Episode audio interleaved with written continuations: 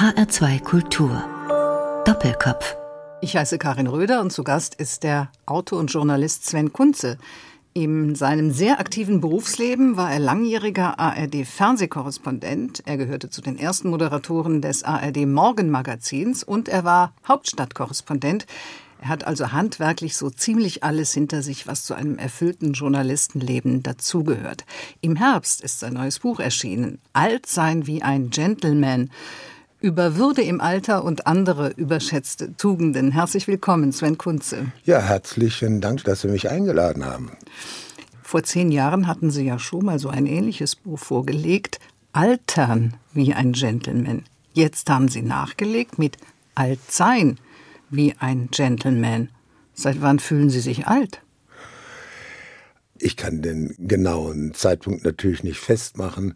Aber es gibt irgendwann mal zahlreiche kleine Begebenheiten, die dazu führen, dass man anfängt, sich alt zu führen. Man geht langsamer, man stößt überall an, man reagiert nicht mehr so schnell, man vergisst Dinge und andere Sachen mehr. Man kommt schwerer in die Hosen, man zieht den Pullover mühseliger aus. Kurzum, es waren zahlreiche kleinere Episoden, die mich dann eines Tages zu der Einsicht geführt haben, Mensch Sven, jetzt wirst du alt. Das ist ein schleichender Prozess offensichtlich. Ist ein schleichender Prozess, der aber in dem Augenblick, wenn man es dann begriffen hat, der auch ein Prozess der Befreiung und ein Augenblick der Befreiung ist dazu gleich mehr, dann doch also schlagartig sich einstellt und dann auch nicht mehr rückgängig zu machen ist, leider Gottes. Ich hatte es eben angedeutet, Sie sind mit 67 ungefähr ausgestiegen als Fernsehkorrespondent. Journalist sind Sie immer noch. Sie haben ja ein paar Bücher geschrieben. Ab wann haben Sie Ihren Beruf, so wie er früher war, so dieses Fernsehleben, ab wann haben Sie aufgehört, das zu vermissen? Das kann ich Ihnen genau sagen. Ich habe gar nicht angefangen, ihn zu vermissen. Warum also, nicht? Am 29. Mai 2012, als ich dann endgültig in Ruhestand ging und zum letzten Mal in diesem verschossenen Teppich hier im ARD Hauptstadtstudio in die Freiheit ging, in dem Augenblick hat sich eigentlich mein ganzes Berufsleben zur Seite gelegt. Ich habe nie wieder daran gedacht, diesen Beruf aufzunehmen, ihm hinterherzutrauen oder darüber nachzudenken, was wäre, wenn ich jetzt noch dabei wäre. Man hat mir natürlich vorher ständig erzählt, du wirst ständig an den Beruf denken, du wirst daran festhalten, du wirst dich langweilen. War aber nicht so. Mhm. Sondern im Gegenteil, es war zu sagen, die Überführung des Lebens in die Freizeitgestaltung.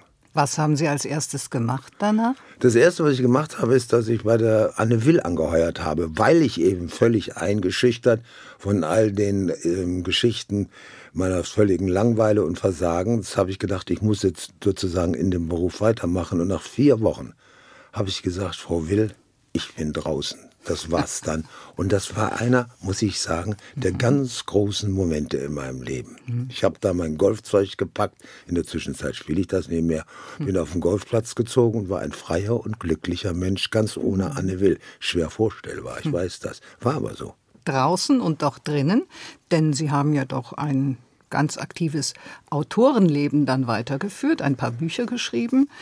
Alt werden wie ein Gentleman oder die schamlose Generation. Sie haben Reportagen noch gedreht. Dazu kommen wir gleich noch. Und das aktuelle Buch heißt Alt sein wie ein Gentleman. Sie haben da geschrieben von einer Gesellschaft vom Dachboden. Was ist das? Das ist so eine Zusammenkunft von ein paar Freunden. Der Titel geht zurück auf einen Roman aus der frühen Bundesrepublik, Die Gesellschaft vom Dachboden.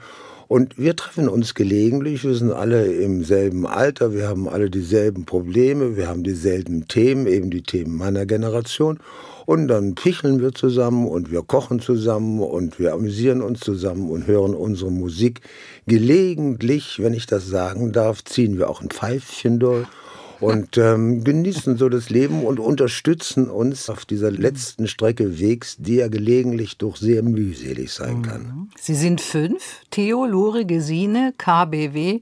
Mit dem Kommunistischen Bund Westdeutschlands hat er wahrscheinlich nichts zu tun gehabt. Hat nichts damit gemeint. Es ist mir erst später aufgefallen. Aber Gott sei Dank ist die Geschichte des KBW aus dem Bewusstsein der revolutionären Massen so weit getilgt, dass er nicht mehr präsent ist. Gott sei Dank, ja. Ja, und unser Doppelkopfgast, Sven Kunze. Sie gehen sogar so weit, dass das verstorbene Mitglied Johannes auch immer mit dabei ist bei Ihren Runden in Form einer Urne. Wie kam es denn dazu? Die Legende ist, dass er in einer Urne liegt, also seine Asche.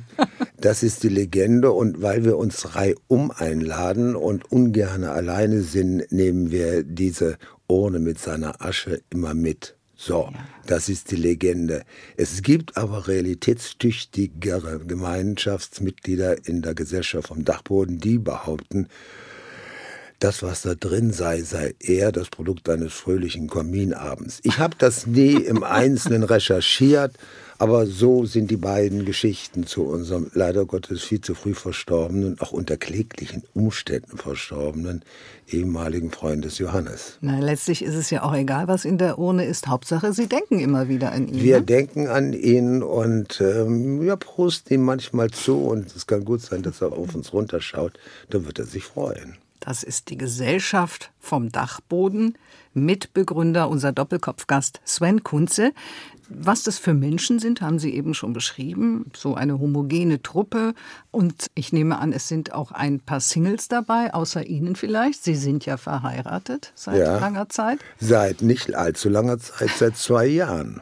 Ach, seit zwei Jahren erst? Ja, soll ich Ihnen das erzählen? Ja, erzählen Sie Also mal. wir sitzen im Flugzeug, meine damalige Freundin und heutige Frau, Inka Schneider und ich.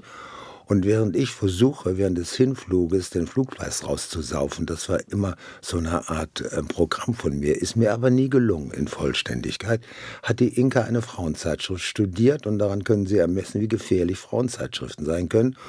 Und da war Schritt für Schritt Anleitung heiraten in New York innerhalb von 24 Stunden. Und dann haben Sie das gleich in die Tat umgesetzt? Und das haben wir gleich in die Tat umgesetzt. 24 Stunden später standen wir unten vor der Bürgermeisterei im südlichen Manhattan und brauchten nun einen Zeugen.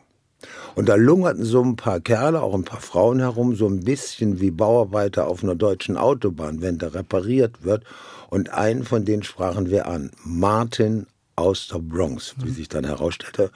Und der war dann unser Trauzeuge und hat dann ähm, 150 Euro dafür haben wollen. Und das habe ich dann auch zugesagt vor der Trauung, die nur fünf Minuten dauerte. Und als das zu Ende war, sah er mich an, so ein bisschen kritisch und sagte, Junge, wenn ich dich so anschaue, ich glaube, du wirst kein mhm. zweites Mal mehr heiraten.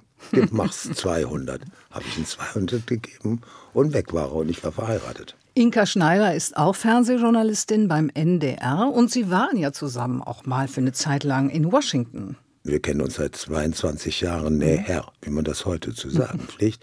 Wir haben zusammen das Morgenmagazin moderiert.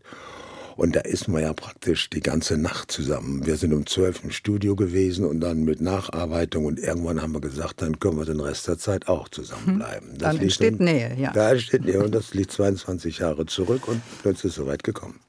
Alt sein wie ein Gentleman. Jetzt sind Sie alt mit einer jungen Frau. Inka Schneider ist 25 Jahre jünger als Sie. Wie ist das denn? Also ich mache ihr ihre Jugend nicht zum Vorwurf, dafür kann sie ja nichts. Und sie macht mir das Alter nicht zum Vorwurf, dafür kann ich ja auch nichts. Wir gern ein bisschen jünger. Also weil wir uns so lange kennen und sozusagen gemeinsam jetzt in die Jahre gekommen sind und weil ich äußerlich, innerlich nicht, aber äußerlich mhm. nicht noch so ein bisschen Schuss bin, läuft das eigentlich ganz gut. Es gibt bestimmte Dinge, wenn sie zum Beispiel abends tanzen geht. Mhm. Das mache ich nun nicht mehr mit. Naja, das ist ja bei anderen Paaren auch, die genau. gleichaltrig sind. Der eine tanzt, der andere nicht. Und Männer, wie Sie wissen, tanzen Männer eher ungern. Ja. Ja. Dann, wenn sie in den ähm, Park geht, laufen mhm. mit ihren Freundinnen, da bin ich auch nicht dabei, weil die mich sofort abhängen würden. Also es gibt ein paar Sachen, da haben wir uns darauf geeinigt, das machen wir nicht zusammen. Und alles andere machen wir eigentlich sehr lässig, fröhlich und gelassen miteinander zusammen. Und wenn dann der eine nicht mehr richtig kann oder müde ist, dann nehmen wir das zur Kenntnis. Mhm. Und im Augenblick läuft es gut. Nur nicht zu viel Zukunft in so eine Beziehung bringen. Dann mhm. geht's schlecht. Immer schön im Augenblick bleiben. Da ist gut sein.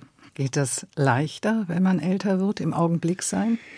es ist keine Frage des Leichtergehens oder Schwierigerseins, sondern es ist die einzige Chance. Denn die Vergangenheit liegt hinter ihnen. Eine Zukunft in diesem üppigen Sinn haben sie nicht mehr, als dass man noch große Dinge erreichen will. Und das, was sie auf jeden Fall erreichen, das wollen sie eigentlich gar nicht haben. Also der einzige Platz, der ihnen im Augenblick bleibt, ist der Augenblick. Und wenn sie da eine Stelle gefunden haben, wo man sich gemütlich niederlassen kann, dann haben sie das Alter beziehungsweise mein Alter erstens begriffen und zweitens die notwendigen Voraussetzungen geschaffen, dass es gut abläuft. Das klingt nach sehr viel Gelassenheit. Ja, Gelassenheit ist, Gelassenheit ist dringend notwendig. Kann ich mir vorstellen. Ja, wissen Sie, es gibt ja so viele Dinge, wenn man jünger ist, die einem den Augenblick vergällen. Da mhm. ist Karriere gehört dazu, Ehrgeiz gehört dazu, Stress gehört dazu, Konkurrenz gehört dazu, Neid gehört dazu. All dieser Kram, der einem den Augenblick total vergällen kann, wenn es auch noch so schön wäre. Und im Alter, und auch das ist eine angenehme Sache, treten all diese Dinge in den Hintergrund. Nicht, weil sie klüger werden, sondern weil sie sich nicht mehr verlohnen und weil sie ohnehin niemanden haben, dem gegenüber sie ehrgeizig irgendwelche Ziele mhm. drücken können. Das heißt, das Alter drückt sie automatisch in den Augenblick. Und wenn sie das akzeptieren, dann haben sie eine Menge geschafft. Vorausgesetzt, man ist frei von Schmerzen und hat ein solides finanzielles Polster. Richtig. Also ein hinreichendes finanzielles Polster oder meinetwegen auch ein solides finanzielles Polster ist Voraussetzung. Und mit der Gesundheit, da ist nun kein Bund zu pflichten. Das kommt dann eines Tages und dann geht dann eine gewisse Leidensphase an, die man dann durchleben muss. Das ist der Nachteil dieser an für sich sonst herrlichen Zeit des Alterns. Das sagt der Autor Sven Kunze. Er ist heute zu Gast bei Doppelkopf in HR2 Kultur und erzählt uns, wie es geht, alt sein wie ein Gentleman. Ein ganzes Buch zum Thema hat er geschrieben. Und Sie haben drei unterschiedliche Musiken ausgewählt. Die erste stand von Little Richard, Lucille, aus ihrer Sturm- und Drangzeit. Mit Lucille, also mit dieser Form von Musik, das weiß man heute Rock nicht mehr, hat mhm. alles angefangen. Meine Jugend, meine Pubertät, meine gesamte Existenz.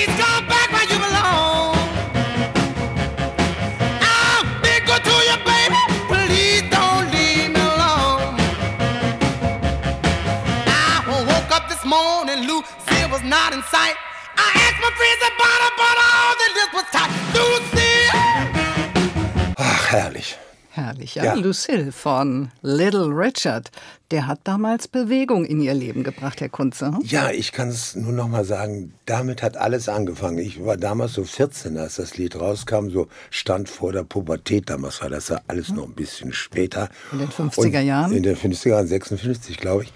Und ähm, Sie müssen sich vorstellen, wir hörten damals so Leute wie ähm, Vico Toriani oder Fred Bertelsmann oder Peter Heinz und Hostetal bei Hyros. Mhm. Und ähm, da kam dieser Schwarze aus Alabama und schrie in das Mikrofon Lucille, dann dieses rührende Tenorsaxophon. Ich hatte so einen Sound noch nie gehört. Und das machte uns wirklich Beine. Und damit war mit einem Schlag diese ganze, man sagt dann später spießige, muffige, kleinbürgerliche ähm, Kultur unserer Eltern eigentlich hinweggefegt. Und dann hatten wir auch neue Frisuren. Wir hatten ja noch Scheitel. Ich habe Scheitel getragen, mhm. schwer vorstellbar. Und Anzüge auch im Anzüge, Alltag. Anzüge, ne? ja, aber vergessen Sie die Lederhosen nicht. Mhm. Und dann hatten wir so, so ähm, Frisuren wie die chinesische Mauer, ragten die über die Stirn hoch und wurden durch irgendwelche Substanzen zusammengehalten. Also das war ein richtiger Aufbruch auch gegen die Eltern. Alles, was später gefolgt ist, meinetwegen die 68er und die 70er und 80er, da kommt's her oder da hat's anbegonnen. Deswegen ist das für mich so ein wichtiges Lied. Sven Kunze, geboren 1942 in Straßburg, aufgewachsen im Badischen, in Tübingen studiert und als TV-Korrespondent ziemlich weit herumgekommen. Vor zehn Jahren gab es eine preisgekrönte Reportage von Ihnen, Herr Kunze, die sich auch mit dem Thema Altern beschäftigt hat. Altsein auf Probe hieß sie. Dafür sind Sie für einige Wochen in ein Pflegeheim gezogen. Wie war das denn? war kein Pflegeheim, sondern ein betreutes Wohnen, wie das so schön Ach, heißt. betreutes Wohnen. Ja. Mhm. Da waren zwar Pflegebedürftige, aber es war kein reines Pflegeheim. Eigentlich war das ganz munter. Ich hatte dann 927, wenn irgendjemand an der Zimmernummer interessiert ist, in Köln im Rosenpark. Und die Leute sind ja kommunikationswillig und fähig in Köln ohnehin. Und dann habe ich mich bekannt gemacht, bin abends teilweise von Raum zu Raum gegangen, habe gesagt, ich bin der Kerl vom Fernsehen, waren auch ein Haufen Damen da, mit denen man sich unterhalten konnte und gemeinsam Fernsehen sehen konnte. Das war eine sehr intensive, schöne, kommunikativ dichte, angenehme Zeit, muss ich sagen. Essen war ein bisschen gleichförmig.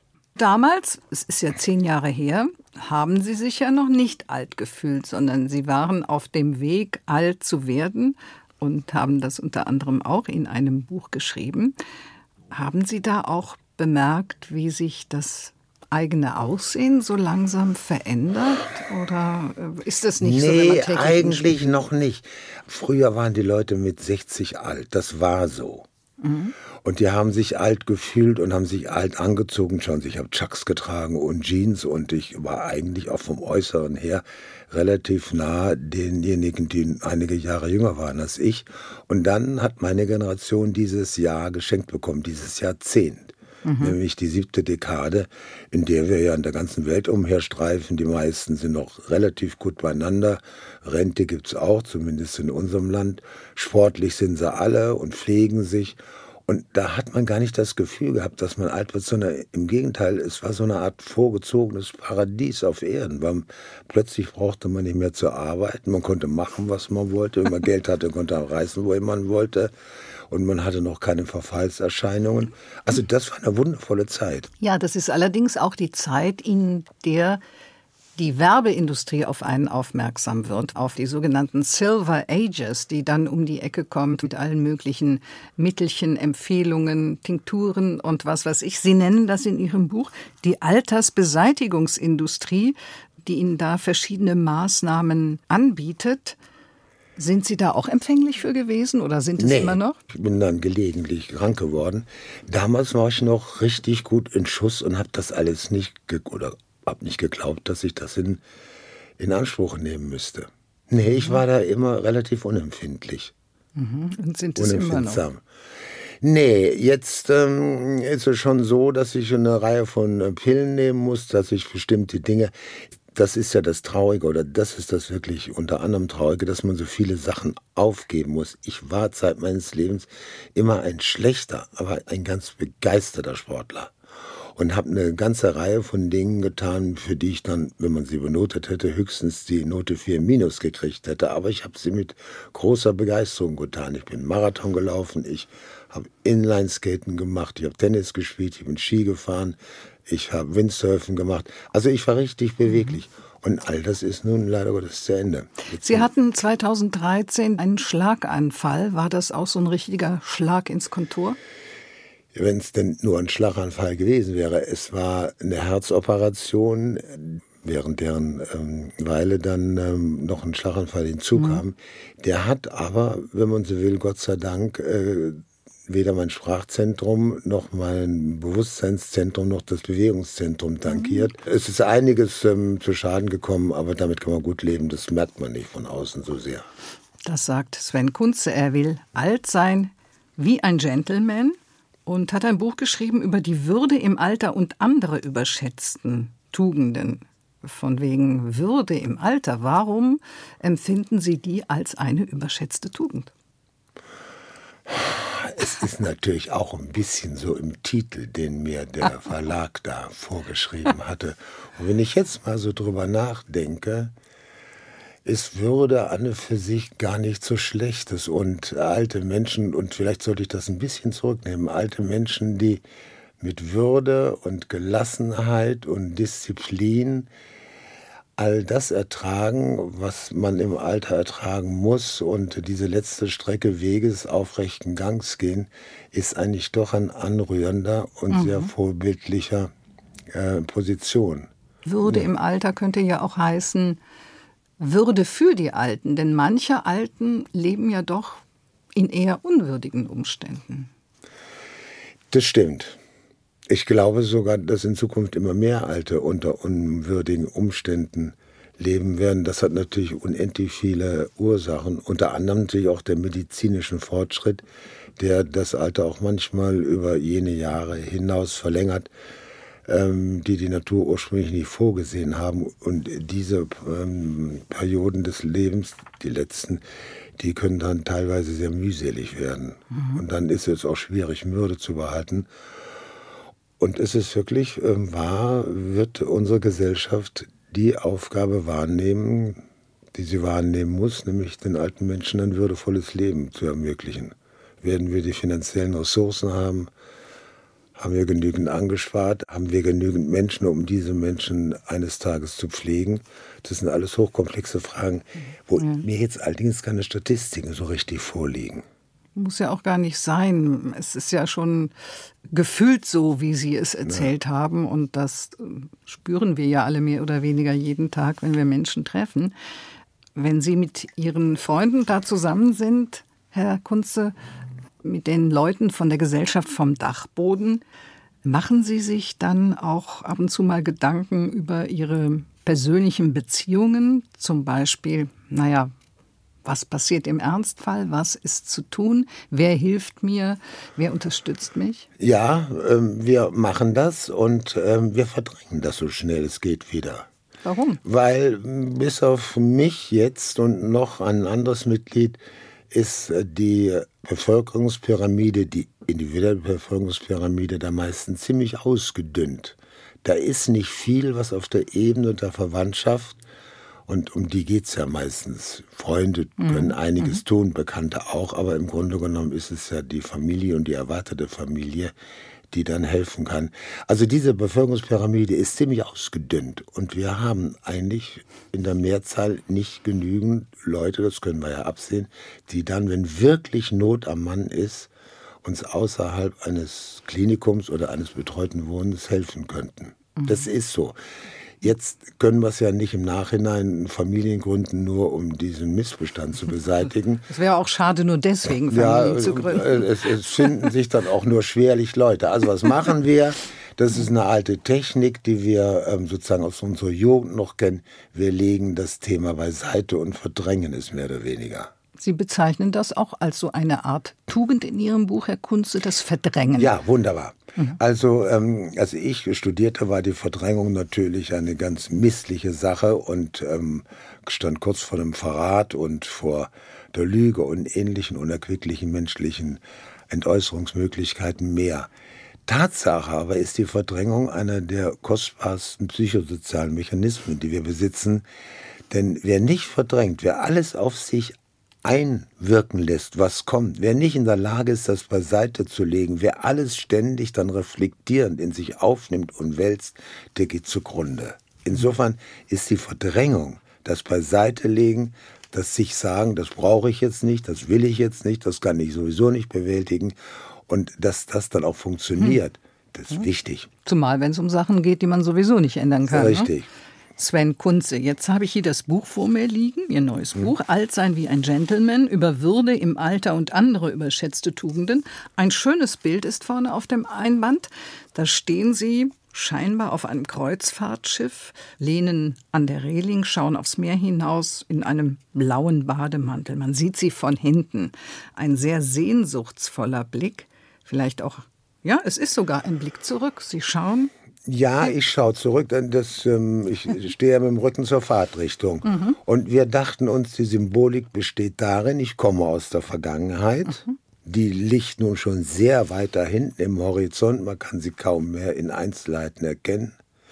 Und ich fahre in eine Richtung, deren Ziel ich nicht sehen kann und deren Geschwindigkeit ich nicht bestimmen kann. Ich bin sozusagen total passiv auf diesem Boot und das Einzige, was ich mir noch leisten kann an Aktivität, ist diese lockere Geste mit den gekreuzten Beinen, von denen ich sogar glaube, es sind gar nicht meine. Ich kenne meine Beine, aber das sind die nicht. Ich Meinen Sie, das ist eine Montage? Ich glaube, das ist eine Beinmontage, ja. Und dieser blaue, vor, dieser blaue Bademantel war mal weiß, das wurde aber dann abgelehnt, mhm. weil das zu nahe in der Konnotation und Symbolik von MeToo gewesen wäre. Ach so, ich dachte an Udo Jürgens zu sehr erinnert hätte. Nee, ja, das wäre das wär die korrektere ähm, Begründung gewesen. Aber ähm, ich habe dann auch gesagt, ihr macht euch keine Sorgen, ich drehe mich nicht um und mache den Bademantel auf. Aber sie haben drauf bestanden. Und nun gucke ich halt da in die Vergangenheit, die mein Leben mal gewesen war und gehe in eine Zukunft, die die meine nicht mehr ist, ganz offensichtlich. Hm. Nur was die Kreuzfahrten angeht, mutmaßlich haben Sie ja schon einige hinter sich gebracht. Nee, das, das, äh, das kann ich mir nicht leisten. Aha. Sondern ich war auf einer Kreuzfahrt mal ein Künstler, nennt man das. Ich habe da einen Vortrag gehalten. Ja, das. Äh, über Amerika und, und Trump und ähm, andere, also Amerika, es ging nach Amerika, über Amerika und da ist dieses Bild entstanden. Sie sind aber immerhin als Korrespondent ja auch viel gereist. Wenn ja. Sie in den USA waren, haben Sie vermutlich auch äh, dort die Länder gesehen. Und Sie schreiben, beziehungsweise es ist so, im Alter nimmt ja bei manchen Alten der Reisedrang nochmal so richtig Fahrt auf. Woher kommt das? Naja, dann ist äh, im Alter meine ich jetzt dieses Jahrzehnt 60 bis 70. Ne? Mhm. So, und du hockt man zu Hause, hat nichts mehr zu tun, ein bisschen Geld ist auch da, es gibt einen Haufen Dinge, die man nicht sehen konnte, weil man die ganze Zeit im Beruf war und nun sieht man die. Und das dauert so ein Jahrzehnt. Habe ich natürlich auch gemacht. Und irgendwann, aber das schildere ich auch in dem Buch, ja. ist mir aufgefallen, dass wenn man dann, sag mal, ich war damals in Kuba, Abschied nimmt, dass einem plötzlich klar wird, das ist ein Abschied für immer. Ich werde diese bestimmte Stelle der Erde, nämlich Santiago de Cuba, nie wieder in meinem Leben sehen. Mhm. Und wenn man das einmal erfahren hat, finde ich zumindest, dann wird einem eigentlich jedes Mal, wenn man irgendwo Abschied nehmen muss, kriegt man so ein Abschiedsgefühl, so eine Wehmut und manchmal auch ein ganz intensives ja, Verlustgefühl. Es ist fast todesnah, obwohl das jetzt über übertrieben klingt. Also das ist kein guter Ausdruck. Und dann habe ich das langsam eingestellt, das Reisen. Ich brauche nichts mehr sehen. Ich muss nicht nochmal an der chinesischen Mauer gestanden haben oder wo auch immer. Und dann fiel mir ein, dass eigentlich so die unmittelbare Lebensumwelt ein wunderbares Feld ist, in dem man seine Tage verbringen kann. Weil wenn ich morgens in meine Bäckerei gehe, dann brauche ich nicht Abschied nehmen. Da kann ich ziemlich sicher sein, dass ich die am nächsten Tag wieder treffe. Das heißt, man wird sicherer, dieses Motiv des Abschieds, und es ist ja ein Abschied, ja. wenn man älter wird, jeden mhm. Tag ein bisschen und eines Tages dann der letzte große Abschied. Mhm. Dieses Motiv des Abschieds verspielt sich, wird, wie ich eben gesagt habe, auch verdrängt und man fühlt sich heimischer, heimeliger und im Augenblick besser aufgehoben. Mhm. Deswegen habe ich aufgehört zu reisen, von Ausnahmen abgesehen, aber wenige. Abschiedlich leben soll man im Alter, hat die Psychoanalytikerin Verena Kast geschrieben in einem ihrer Bücher. Und Sie, Herr Kunze, Sven Kunze, interessieren sich, so steht es in Ihrem Buch, auch nicht mehr so für Politik. Zumindest sprechen Sie nicht mehr so häufig darüber. Wie kommt das denn? Ja, das ähm, ist ein, ein großes Manko, aber das ist nicht nur mein Manko, sondern mir fällt auf, wenn ich also mit meinesgleichen zusammen bin, altersmäßig gesehen, mhm.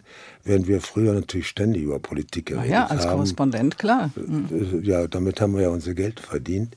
Wir reden nicht mehr über Politik, weil da ist auch zu viel Zukunft drin. Wir haben ja keine Zukunft mehr. Und in dem Sinne ist das nicht mehr unser Thema. Das sollen jetzt die Jungen machen. Und was an der Politik schiefgelaufen ist, ist ja auch unsere Vergangenheit will man auch nicht so gerne drüber reden. Also wir reden und ich finde es manchmal richtig stinklangweilig. Die ganze Zeit über Kneipen, über eine Ausstellung in Berlin, über eine Wohnungseinrichtung, über ein Konzert, in dem man gewesen ist. Wir reden viel über das Wetter.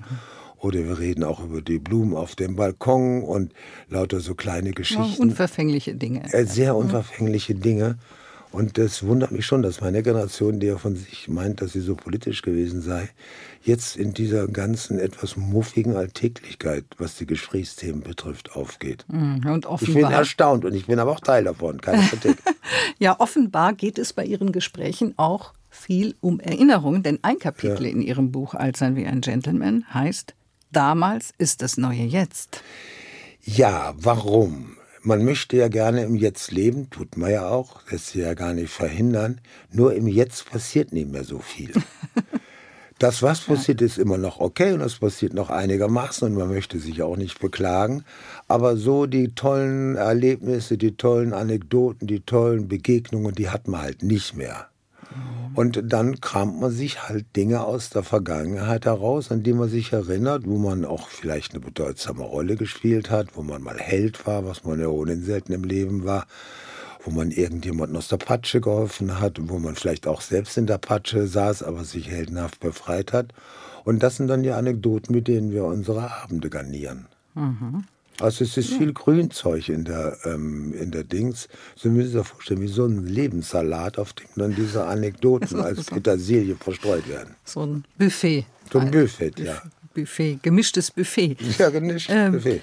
Ja, klingt aber eigentlich gar nicht so verzweifelt oder irgendwie traurig, ähm, sehr heiter eher. Und es gibt ja auch Vorteile im Alter. Sie zählen ein paar auf. Gelassenheit hatten wir eben schon. Hm. Und die Genussfähigkeit nimmt zu. Was wird noch besser, wenn man älter wird? Es ist eigentlich eher eine Entlastung. Besser im Sinne von, ich laufe schneller, ich springe höher, ich singe besser und so weiter und so fort und mein äh, Gitarrenspiel wird auch noch besser. Besser wird nichts, alles wird schlechter. Aber es gibt einen Haufen Dinge, die man bislang mit sich rumgeschleift hat. Ich habe es vorhin schon mal gesagt, also Stress und, und Ehrgeiz und Zukunftsangst und Versagensängste und dieser ganze Kram, der wirklich ein Leben doch sehr beeinflussen kann, solange man auch sozusagen leistungsfähig sein muss. Das alles fällt weg. Und dadurch kriegt das Leben eine neue, unglaubliche Leichtigkeit. Das klingt jetzt so abstrakt und ist es auch wahnsinnig schwer zu vermitteln an diejenigen, die es noch nicht hinter sich haben oder vor sich haben oder nicht gerade darin leben.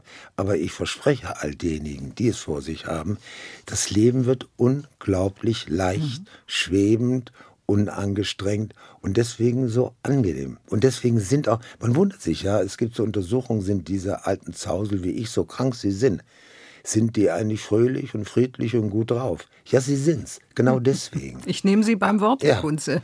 Heiter und doch illusionslos. Ja, so ist auch Ihr Buch geschrieben. Alt sein wie ein Gentleman über Würde im Alter und andere überschätzte Tugenden. Und da werden auch die ernsten Themen nicht ausgespart. Auch darüber sprechen wir nach der nächsten Musik. Jetzt steht Toby Keith auf dem Programm. Sein Titel Don't Let the Old Man In. Was hat es damit auf sich?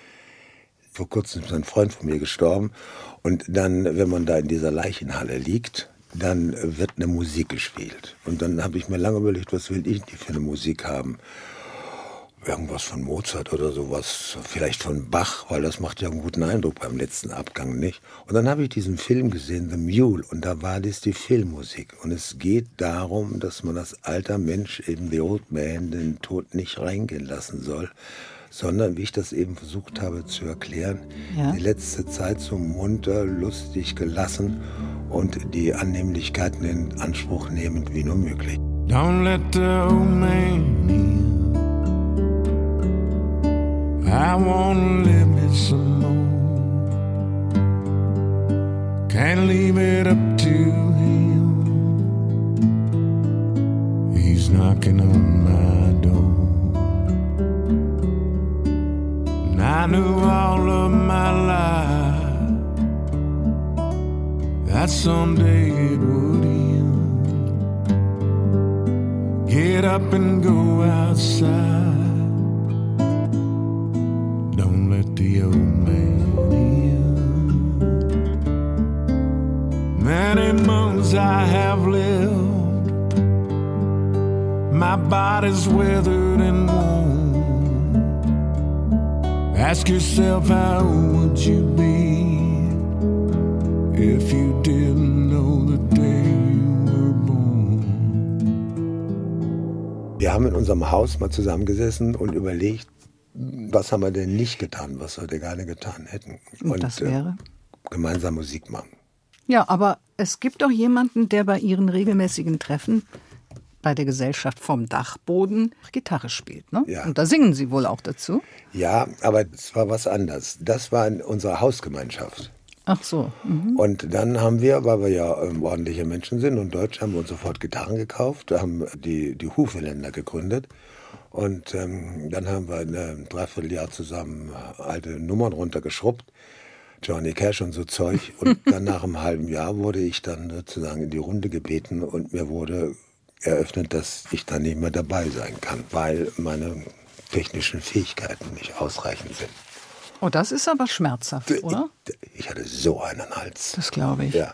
So nach dem Motto, du darfst nicht mitspielen, auch im übertragenen ja, genau. Sinne, ne? wie ja. in der Schule früher. Ja, das ist mir genau das ja. letzte Mal in Frankfurt im Buddelkasten in der Feldbergstraße passiert. aber so, sowas passiert. So kann es auch ja. gehen im Alter. Sven Kunze ist zu Gast bei Doppelkopf in HR2 Kultur und den alten Mann, also den Tod lassen wir nicht rein. Von Toby Keith stammt dieser Titel Don't Let the Old Man In, den wir gerade gehört haben. Herr Kunze, Sie schreiben auch über Selbstbestimmtheit im Alter und die nimmt ab, sagen Sie, auch bei jenen, die noch ganz gut beisammen sind. Woran machen Sie das fest? Ich mache es fest an so einer Reihe von ähm, körperlichen Schäden, die ich nun habe. Ja, das will ich jetzt im Einzelnen nicht ähm, auseinanderbasteln, weil erstmal diejenigen, die es noch nicht haben, die werden dann nur verschreckt und mich macht es nicht gesund. Die anderen wissen, was sie meinen. Und die anderen wissen, was ich meine. Hm. Aber man wird einfach weniger beweglich, man kann bestimmte Dinge nicht mehr tun, man hakt sich auch mal unter, wo man sich früher nicht umgehakt hat. Man ähm, braucht gelegentlich jemand, der einem hilft, Sachen zu suchen. Es sind alles diese, diese kleinen Schwächen, die den Körper nach und nach ja. überfallen, die einen etwas abhängiger machen. Das Thema um Hilfe bitten, möglicherweise sogar fremde Leute oder Freunde. Fällt Ihnen das schwer oder ist es ein Prozess, den Sie lernen mussten? Ja, musste ich lernen. Weil ähm, am Anfang, es gibt ja immer Leute, die helfen einem. Da war ich immer ganz empört. Wieso denn? Oder was das Schlimmste war, dass mir Gleichaltrige ihren Platz in der Straßenbahn angeboten haben. Jetzt mache ich das auch manchmal. Also, wovon hatten wir es gerade? Von der Selbstbestimmtheit. Man gibt ja dann auch Sachen freiwillig ab, wenn man klug ist. Mhm. Ich weiß, dass das ein komplexes Thema ist, wo man nicht so drüber hinweghuschen darf. Aber ich fände es gut, wenn der Gesetzgeber die höchste Form der Selbstbestimmtheit, die ein Mensch haben kann, zu ließe, nämlich die zur Frage, wann ich zu Ende leben möchte und wie ich zu Ende leben möchte. Jeder soll gehen können, wie er will, schreiben Sie. Jeder soll gehen können, wann und wie er will. Und ähm, wir haben seit der Aufklärung so viel Freiheiten erkämpft, es geht ja ständig weiter. Es ist auch gar kein Ende mit dem Freiheitserkämpfen. Und warum nicht diese letzte große Freiheit, die den Menschen dann auch die Würde lässt und wo immer das möglich ist, hat es nicht zur Verfolgung oder Massenmorden oder weiß auch was immer geführt, sondern ist es eigentlich ganz friedlich zu Ende gegangen. Ich habe das einmal in, in ähm, Oregon, habe ich so ein, eine Selbsttötung erlebt, so einen Freitod. Das war äh, unglaublich anrührend und unglaublich würdevoll und unglaublich ja, gelassen, wie das Ganze vor sich ging. Ich kann das nur empfehlen und ich kann nur hoffen, dass das irgendwann auch bei uns in die Tat umgesetzt wird. Ich habe auf meinen Lesungen ja immer wieder, eigentlich jedes Mal kamen wir auf das Thema. Und ob ich nun ein Hasewinkel war oder ein Aaron oder in Menden oder Minden, eigentlich waren all diejenigen, die sich da versammelt hatten zu diesen Lesungen, zu 100 Prozent der Meinung, ja, da muss was geschehen. Wir wollen mehr Freiheit. Aber ist politisch, gebe ich zu, ein schwieriges Thema und hat den Nachteil, einfach den inhaltslogischen. Diejenigen, für die sie das machen, die können sie wahrscheinlich und mit großer Wahrscheinlichkeit gar nicht mehr wählen, weil die mhm. sind ja mhm. dann von uns gegangen, aufgrund ihrer vorzüglichen Politik. Haben Sie denn für diesen Fall irgendetwas geregelt? Nö, habe ich jetzt bislang verdrängt. Aber man kann ja ist gar auch nicht. eine Möglichkeit. Ja, aber man, man, man, man kann ja gar nichts regeln. Also, also ich fange jetzt nicht an, ähm, Tabletten beiseite zu schaffen. Ja, und- nachher ist es eine Abführtablette und ich habe mich geirrt. Also das mache ich nicht. Ich möchte, dass mir das als Recht zugestanden wird und ich um die Ecke gehe und nochmal Tschüss sagen. Ja. Na, so ist doch nicht. Ja, es gibt ja noch einen anderen Abschnitt im Alter. In Bayern heißt das sich sterbefein machen. Ich weiß nicht, ob Sie das kennen. Ja. Also wo man schon mal alles Mögliche regelt, die Wohnung aufräumt, damit bloß die Nachkommen keinen Ärger mehr haben oder Durcheinander vorfinden und alles so regeln, was man in seinem Leben geregelt haben sollte. Also das Feld bestellen. Ja. Wie denken Sie darüber? Also in meiner Schwarzwälder Heimat heißt das sein Sach bestellen. Sein Sachbestellen. Sein Sach bestellen. Ja, ähm, ist sicherlich anzuraten und man ist gut beraten und tut seinen Nachkommen Gutes, wenn man die Erbschaftsangelegenheiten so regelt, dass sie nicht übereinander herfallen. Man weiß es ja nicht. Ich tue mich da natürlich auch schwer, es ist schon wieder Abschied. Also angenommen, ich habe eine unendliche Menge Bücher, die müssen dringend aussortiert werden. Schaffe ich nicht. Dann habe ich Bilder, die stehen hintereinander an der Wand. Die müssen dringend aussortiert werden und dringend verschenkt werden an Leute, die es interessiert. Schaffe ich nicht. Dann stehe ich vor einer Bibliothek.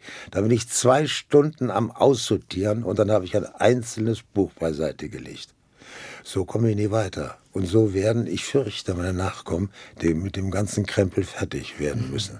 In der Zwischenzeit habe ich auch ein bisschen resigniert. Also ich habe erbmäßig, so viel ist es nicht, mein Sach bestellt und in Ordnung gebracht und der Rest, das müssen dann die anderen machen. Sie haben ja auch eine Tochter mit der niedersächsischen SPD-Abgeordneten Doris Schröder-Köpf. Die ist, glaube ich, inzwischen 28. Kann sie Ihnen nicht ein paar Bücher abnehmen? Nein, das habe ich alles probiert. Ich habe sagen gesagt, also Clara, du kannst durch die Wohnung gehen, nimm dir was du willst, bitte äh, erlöse mich. Nicht du Papa, von dem Krempel brauche ich nur aber wirklich nichts. Die wollen Cash. Okay. Und Naja, meine Bücher schon gar nicht. Also und ich komme eben aus einer Generation, die es eben gelernt hat, dass man sich von Büchern nicht trennen kann. Und wenn trennen, muss man sie in liebende Hände übergeben, in kundige am allerbesten und nicht einfach irgendwo ablegen. Richtig, sehe ich auch so. Sven Kunze, in Ihrer illustren Runde der Gesellschaft vom Dachboden machen Sie auch so merkwürdige Dinge, in Anführungsstrichen, wie Todesanzeigen lesen. Warum und mit welchem Ergebnis? Ja, es gibt ja drei Stück. Also einer, der ist ähm, ganz jung verstorben. Dann ist man immer ganz beruhigt, oh, der ist ja mit 20 verstorben, da bin ich längst drüber weg, das geht mir nichts an. Dann gibt es diejenigen, die 20 Jahre älter geworden sind. Habe ich noch Zeit, 20 Jahre. Und dann gibt es denjenigen, der zusammen im identischen Alter verstirbt. Und das ist dann immer eine scharfe Scharte im eigenen Bewusstsein. Verdammt nochmal. Wieder ein Einschlag. Das wird dann so als Einschlag empfunden. Müssen wir uns dann gegenseitig trosten, dem macht er keine Sorgen und so weiter. Betrifft nur die anderen. Betrifft die, ja, ja. Das ist übrigens ein wichtiger Satz, wenn man älter wird, betrifft die anderen. Weil es betrifft einen so viel, dass man eigentlich gar nicht damit zurechtkommt. Und wenn man dann sagt, oder es droht einem so viel zu betreffen, dass man sich mit dem Saft betrifft die anderen ganz gut zurechtkommt. Sven Kunze, welche Spuren möchten Sie hinterlassen, wenn Sie mal nicht mehr sind? Also, jetzt mal ehrlich. Wir möchten natürlich alle tiefe Spuren hinterlassen. Aber ich habe jetzt mal so überlegt, was ich so in meinem Leben zustande gebracht habe. Ein Haufen Berichte im Fernsehen, die sind irgendwo im Weltall unterwegs. Dann zwei, drei Bücher, die sind gut aufgehoben im Antiquariat, im modernen Antiquariat oder bei Amazon in der zweiten Buchhandlungsecke. Ich glaube, ich fürchte, außer den Töchtern, ich habe noch einen in Tübingen, damit die sich nicht benachteiligt fühlt, werde ich nicht viel hinterlassen, außer vielleicht ein paar Erinnerungen und ein paar Anekdoten. Und die sind dann aber auch weg, wenn diejenigen, die sie noch im Gedächtnis haben, auch von uns gegangen sind. Also, ich werde nicht viel hinterlassen. Ich habe eben keine Begabung wie Van Gogh oder wie ein großer Filmemacher oder Beethoven, um mal ganz hoch zu greifen, dass ich ein künstlerisches Werk hinterlasse, was die Leute noch ähm, Zeit ihres Lebens und Zeit des Lebens danach kommen beschäftigen könnte. Habe ich nicht, dann bleibt es wohl bei der Anekdote und die ist flüchtig. Und im Herzen ihrer Lieben werden sie mit Sicherheit Spuren hinterlassen. Da wird es gelegentlich heißen, weißt du noch? Und das war es dann. Aber ich sehe das mit großer Gelassenheit. Ich bin da nicht äh, sauer. Ich weiß, dass der Herrgott Begabung nur sehr, sehr sparsam mhm. vergibt, Gott sei Dank. Und äh, wenn man die nicht hat, okay, dann war es dann so gewesen. Wir werden zum Schluss der Sendung noch ein paar Spuren hinterlassen, beziehungsweise ein paar Takte aus dem Andante von Mozarts 21. Ah, Klavierkonzert, Herr Kunze. Vielen Dank für das Gespräch. Mein Name ist Karin Röder und Doppelkopf-Gast war heute Sven Kunze. Sein Buch heißt Alt sein wie ein Gentleman über die Würde im Alter und andere überschätzte Tugenden, erschienen im Bertelsmann Verlag. Vielen Dank für das Gespräch. Ich habe mich zu bedanken, dass ich bei Ihnen Gast sein durfte. Das ist ein großes Privileg. Und wenn es denn einen Grund gegeben haben sollte, das Buch zu schreiben, dann den hier Gast sein zu dürfen.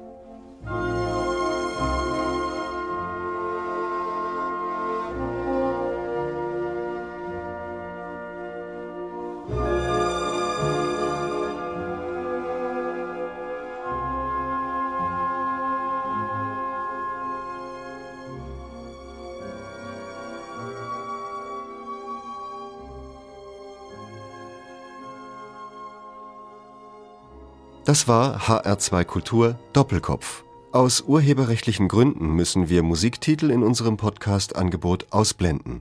Weitere Sendungen, die Sie jederzeit hören können, finden Sie auf hr2.de.